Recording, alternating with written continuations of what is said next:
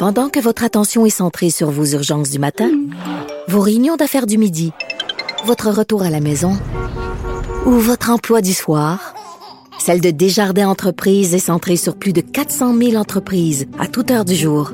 Grâce à notre connaissance des secteurs d'activité et à notre accompagnement spécialisé, nous aidons les entrepreneurs à relever chaque défi pour qu'ils puissent rester centrés sur ce qui compte, le développement de leur entreprise.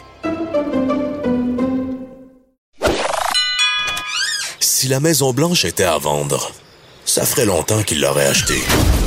Vous écoutez Que Dieu bénisse l'Amérique. avec Vincent Dessureau.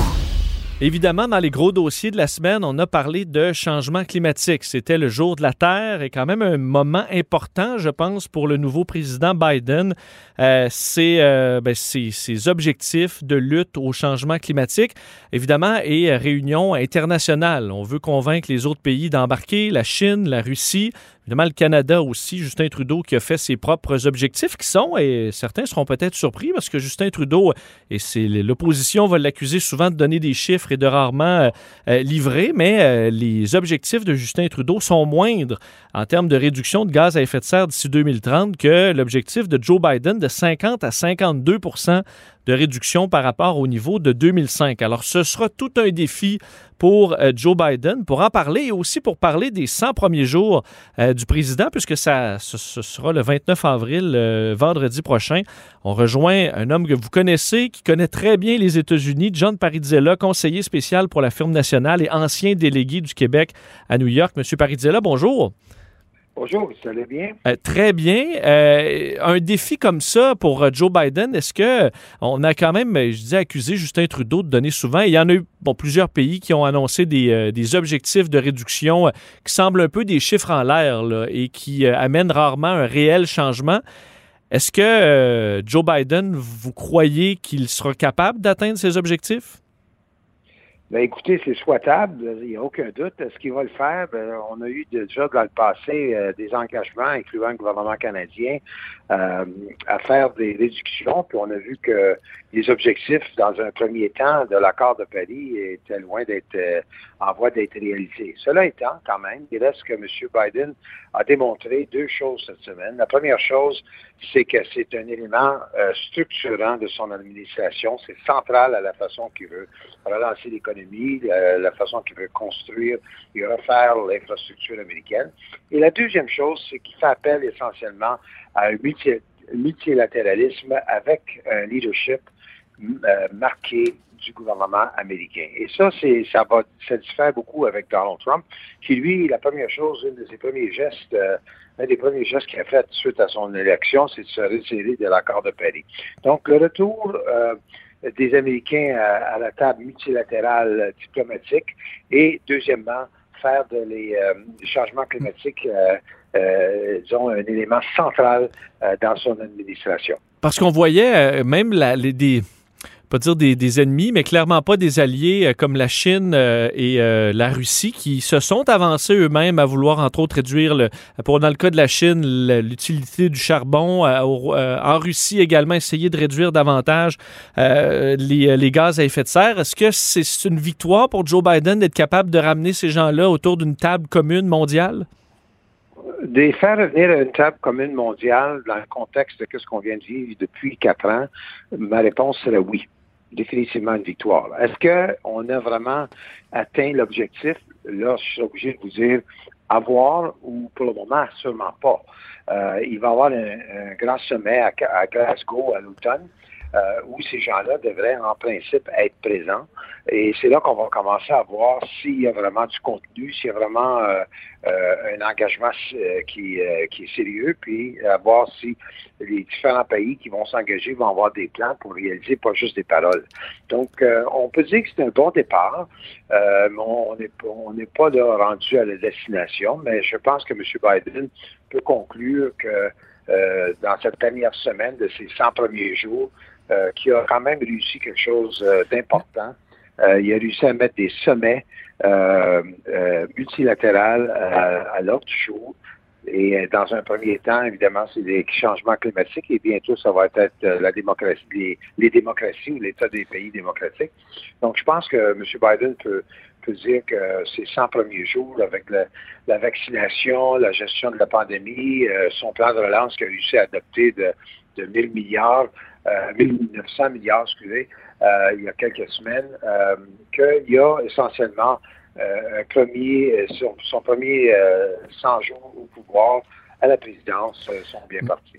Plusieurs historiens vont dire à l'époque du après la Grande Dépression en 1929, on est arrivé le New Deal quelques années après. On dit qu'il y a certaines politiques du New Deal qui n'auraient jamais pu être mis en place si ça n'avait été de cette crise économique et qui a amené donc certaines protections pour les travailleurs, par exemple des, des, euh, des changements qui auraient été impopulaires dans une certaine classe politique.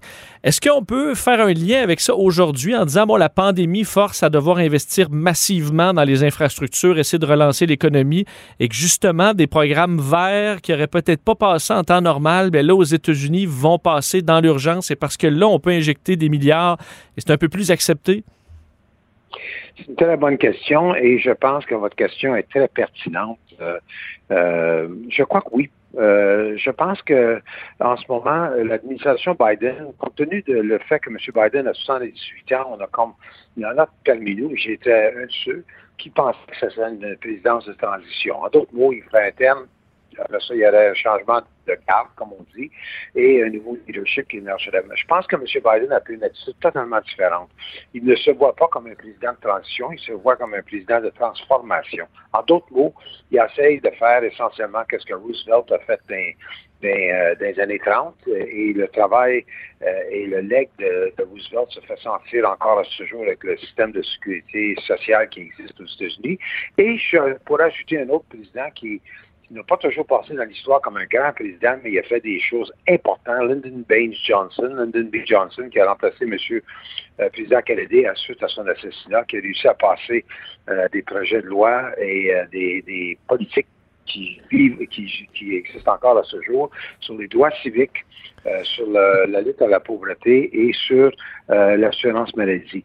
Donc, je pense que des fois, il y a des circonstances qui amène à des changements. Dans le cas de la Grande Dépression, euh, Roosevelt a répondu euh, au défi. Et dans le cas de l'assassinat de M. Kennedy, qui s'est fait euh, à la période où il y avait des, émeutes et des tensions raciales comme il n'y en avait pas eu depuis la, guerre civile des années 1860.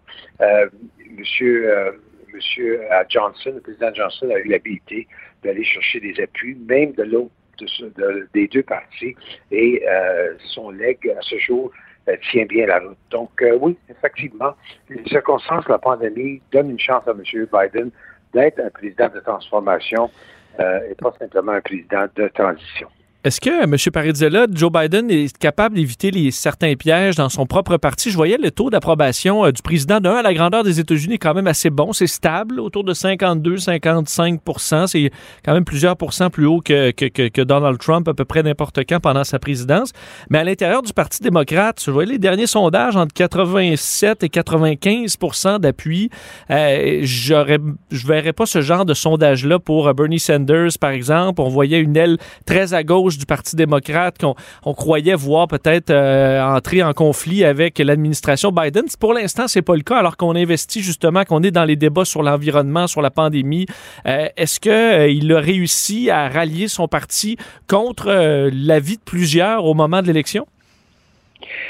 Ben, il n'y a aucun doute qu'il bénéficie d'une certaine lune de miel et je pense que les démocrates qui sont qui ont une majorité très, très euh, serrée, euh, très mince à l'intérieur du Congrès, ont tout intérêt de travailler ensemble. Par contre, on commence à voir émerger des tensions entre l'aile plus à gauche, l'aile progressiste, et les modérés. On sent que M. Biden, on lui a, on a resté solidaire dans son plan de relance économique de 1,9 milliards. Euh, il reste quand même son, son programme d'infrastructure. On commence à voir euh, euh, qu'il y a des tensions. Et sur d'autres réformes que M. Biden s'est monté ouvert à, écouter, réformes, par exemple, la Cour suprême, est-ce qu'on on ajoute des juges ou est-ce qu'on garde le, statu quo? il est clair que là, on sent que l'aile plus à gauche veut veut faire des changements. M. Biden semble être réticent. Et je dirais peut-être dans un autre domaine, M. Biden a, démontré un, désir de faire des changements à, la formule du filibuster, l'obstruction mhm. que, que, le, Congrès a, en place qui nécessite l'appui de 60 sénateurs. M. Biden veut faire des changements mais il veut pas mais il n'est pas encore décidé s'il veut l'abolir, tandis que l'aile gauche veut l'abolir, et l'aile plus modérée dit ben, un jour, on sera peut-être au pouvoir, on va avoir besoin euh, cette, euh, cette formule d'obstruction ou de filibuster, donc ils sont réticents. Donc on sent qu'il y a des tensions qui émergent. La question à savoir si M. Biden euh, va utiliser ses talents de persuasion, euh, l'appui qui, semble avoir de la population que vous avez mentionné dans votre préambule de questions, euh, pour pouvoir contrer ces tensions-là. Mais pour le moment, je dirais que, que les 100 premiers jours vont être beaucoup plus faciles que les 100 prochains jours.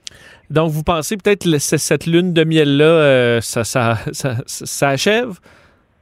Moi, je pense que ça s'achève. Je l'ai senti dans les derniers temps euh, euh, parce que il reste que les médias ont été très critiques euh, sur la crise des migrants à la frontière mhm. mexicaine. On a senti qu'ils ont été assez critiques.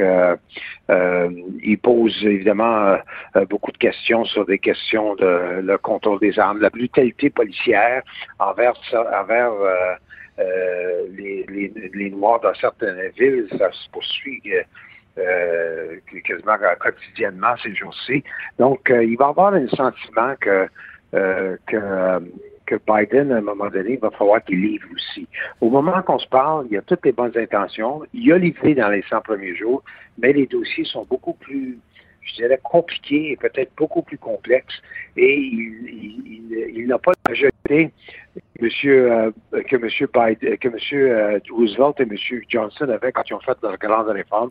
Donc, euh, c'est encore trop tôt pour dire que, les, que M. Biden va réussir dans ses, dans, ses objectifs. Mais pour le moment, il est parti dans une orientation de, de transformation beaucoup plus que de transition.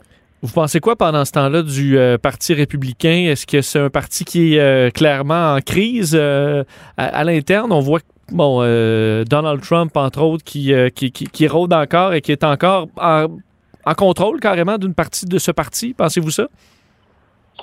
Ben, c'est sûr que M. Euh, Trump a encore une mainmise sur son parti.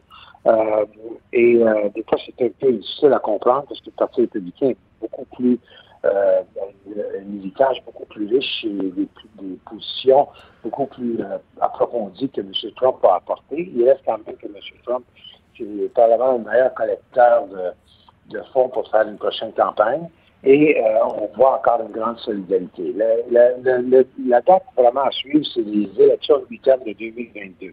C'est là qu'on va voir. Si M. Trump euh, réussit à, aider son parti à reprendre le contrôle du, Congrès, soit une ou les deux chambres, il est clair qu'il va être un joueur euh, à suivre pour 2024. Mais si jamais les démocrates, parce aurait, M. Biden aurait fait deux bonnes années et il aurait réussi à, faire avancer, parce que l'économie semble s'aligner dans la bonne direction, et M. Biden, mettons, garde le contrôle du Sénat et de la Chambre des représentants, moi, je pense que ça va être le début du déclin euh, de M. Euh, Trump, parce que c'est clair que Trump, c'est passager son influence, c'est pas nécessairement en, permanence pour une future génération. Donc, c'est là pour vos écouteurs, pour vos, auditeurs, vos éditeurs à suivre, c'est vraiment les élections mi-terme du mois de novembre 2022. On n'est pas loin. Ça, oui, aux États-Unis, hein, les élections ne sont jamais bien loin. John Parizella, c'est un grand plaisir de vous parler. Merci beaucoup. Ben, moi aussi, je vous félicite sur vos questions. C'est euh, ça m'a donné vraiment une chance à non seulement à vous répondre, mais à, réfléchir en même temps dans mes réponses. Euh, pour, euh, non, vous avez, je vous félicite. Ben, merci beaucoup. C'est un plaisir partagé. Merci beaucoup. Au revoir, John Parizella, conseiller spécial pour la firme nationale, ancien délégué du Québec à New York.